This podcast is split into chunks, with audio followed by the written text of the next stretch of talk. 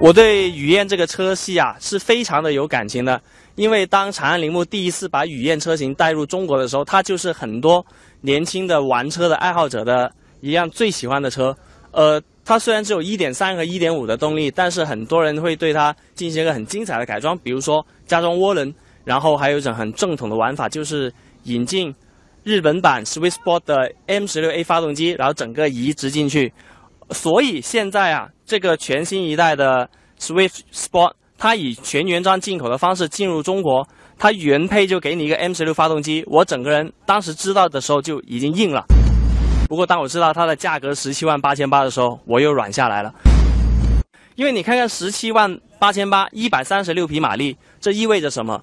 意味着你可以用七万三千八买一台一百三十二匹的飞度，五 MT，然后便宜十万块钱，马力。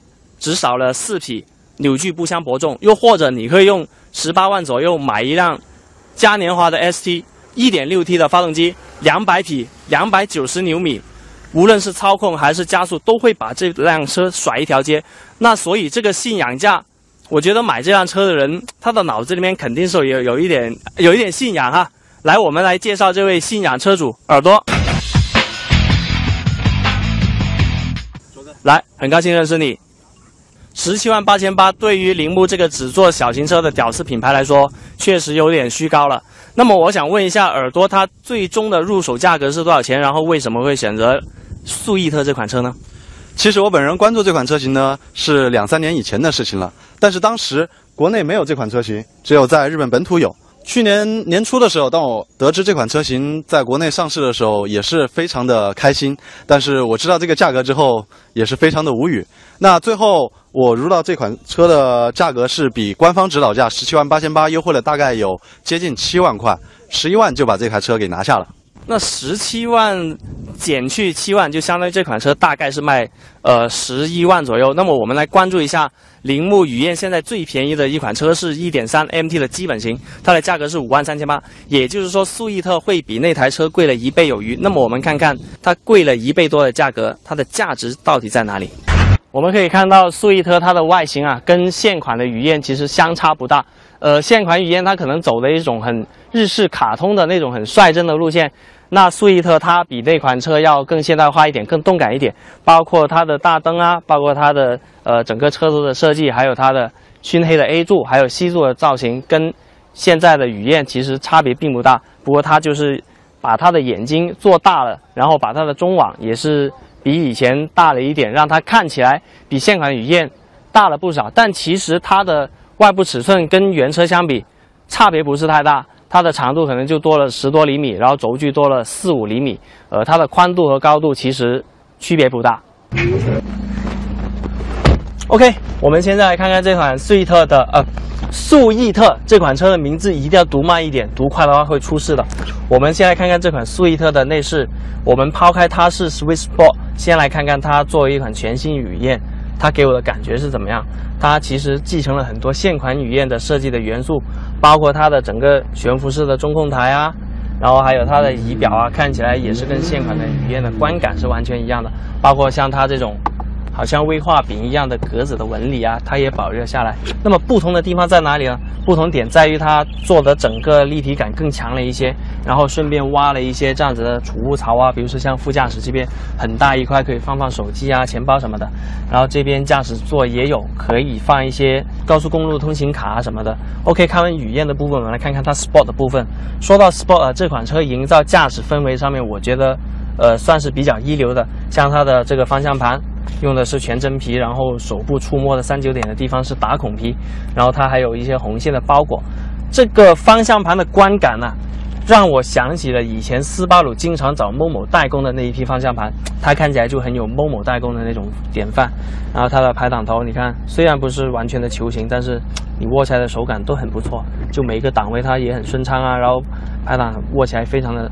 称心就让人一握就觉得是一款很好开的手动车型，OK，然后再来看看它的座椅，虽然啊它没有用上一些看起来很高档的像呃真皮座椅啊，但是这张座椅它的侧面的这个支撑是做的挺好的，然后它的骨架其实是由座椅专家 Ricardo 进行一个特别的强化，那所以它的纵向还有侧向的这个承托力啊，比一般的原厂座椅要好很多啊。你看这台车的舒适性配置其实挺全的，比如说你看它是无钥匙进入和点火的，然后它这里有一个定速巡航系统，然后包括它有大灯清洗啊，然后还有这个电动折叠的后视镜。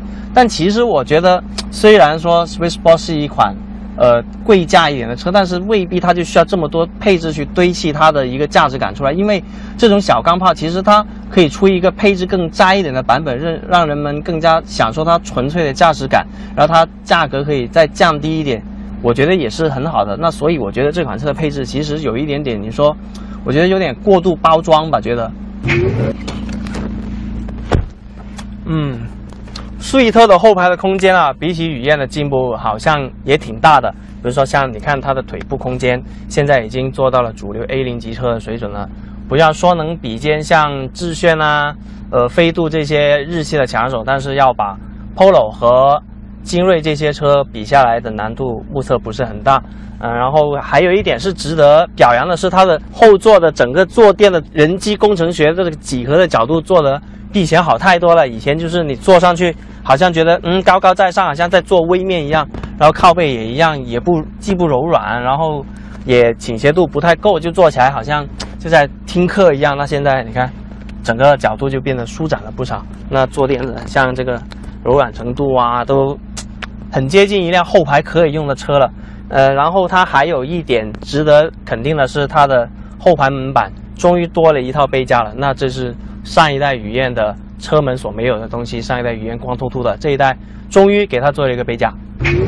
好，我们现在打开速逸特的后备箱，你是不是觉得这个后备箱有点小，然后地板有点高呢？其实不是的，它有一个分层的设计。你看，像这个车主耳朵啊，它上面这一层放了一些燃油的添加剂。我们把这些杂物取下来，其实它里面还有。一个夹层的哇，它也放了好多补品啊！我也可以介绍一下，比如说这个是 Grady 专门为雨燕推出的一个五三零标号的一个机油，那么可以平衡它的高转的爆发力，还有对发动机的保护。那现在这里它也有一罐呃到五点一规格的刹车油啊，然后有一套钛合金的螺母，就是可以轻量化的。那这套 ES 是我觉得挺好用的一套呃跑街道取向的高性能刹车皮。那大家可以看看这一格里面。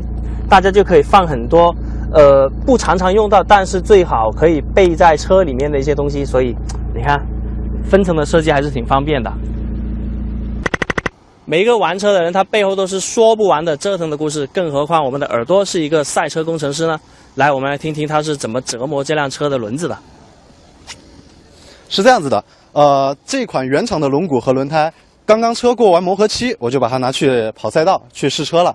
后来呢，我又折成了一套十七寸的轮毂，上的二零五四五十七的轮胎，但是那个轮胎是 P 七的防爆，所以用来激烈驾驶或者是下场都不是特别的合适。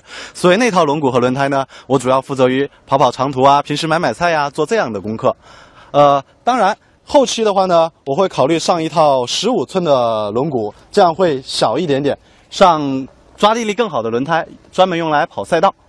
哎，然后我发现了你的车的屁股有一点不一样，走近发现原来你是有一个完全不一样的考蓝的排气的尾嘴，你可以跟我们介绍一下你这套排气系统吗？那么，速逸特这款车型作为一台呃高转发动机的小钢炮啊，但是我买回来之后呢，感觉特别的难受，难受在什么地方？呃，经常踩到七千多转呢，但是你听不到一点排气的声音。所以在提车不久，我就换了一套 Grady 的中尾段排气。这个排气呢，在点火的时候，那个声音给我非常震惊的感觉。就是我平时用的话，也非常的开心的，在于它怠速一点声音都没有。除非您是重踩油门，或者是转速超过三千五，这样它的那个声浪才会完全的释放出来。哇，听完耳朵的介绍，我觉得现在事不宜迟，我马上就得去爽一下了。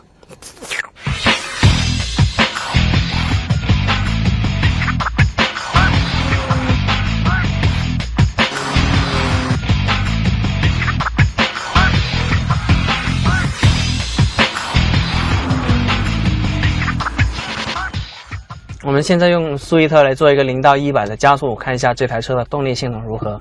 我们准备用大概五千转左右的转速去进行一个起步。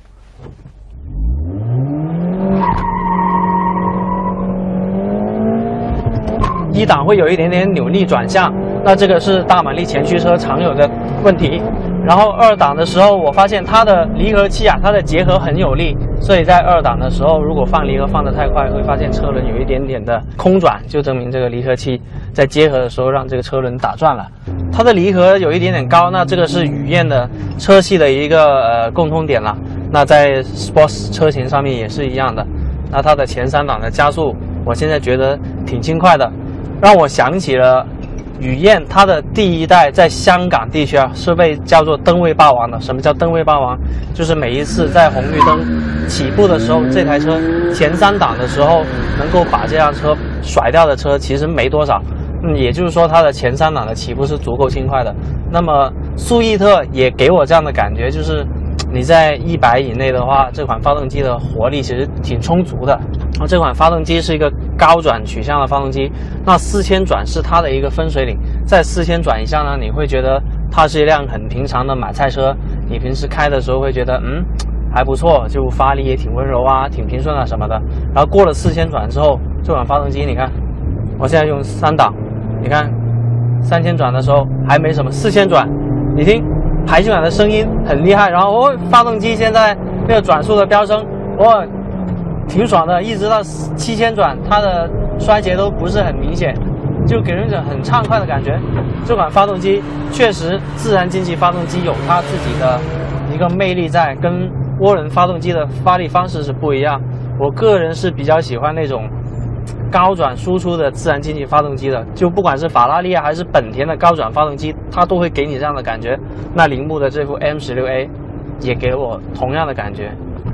这台发动机啊，它的转速升降是很敏捷的。那所以，如果想把这台车开得很平顺的话，那么你就要加快自己的换挡节奏，因为它的转速跌得很快，所以你就要在升档的时候加快你的手和脚的节奏，让它的转速掉到一个恰到好处的转速的时候，马上就结合你的离合器，才可以把这个车开得平顺。再说这台车的悬挂的支撑力，你看，我现在拐这种高速弯的话。会觉得嗯，悬挂的贴服感还是不错的，但是比如说我要去碾压一些刹井盖的时候，又会觉得，哎呀，它的韧性完全不像一台日本车，而反而像那种欧系车，像是嘉年华 ST，然后它把嘉年华 ST 的悬挂调软了百分之三十左右，就是这种效果了。那这就是铃木对于这台车的调教的一个权衡了。如果说嘉年华 ST 啊是一台。每天都可以开的小钢炮的话，那这台就是每天都可以玩的买菜车。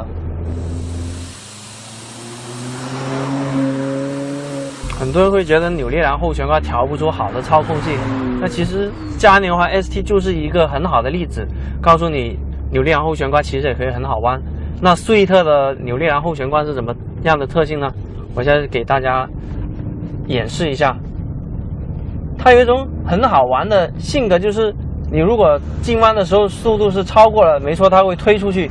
但是如果你减减油门，把那个车收回来的话，哎，它那个后悬挂就会很听话的，把你的车头往弯心的方向拉，让你的线位可以收窄回来。就这种特性虽然不算很激进，但是我觉得也是算是比较擅长攻弯的一种扭力梁了，而且没有嘉年华 ST 的那么硬，就平时开起来后面的舒适性还是可以的。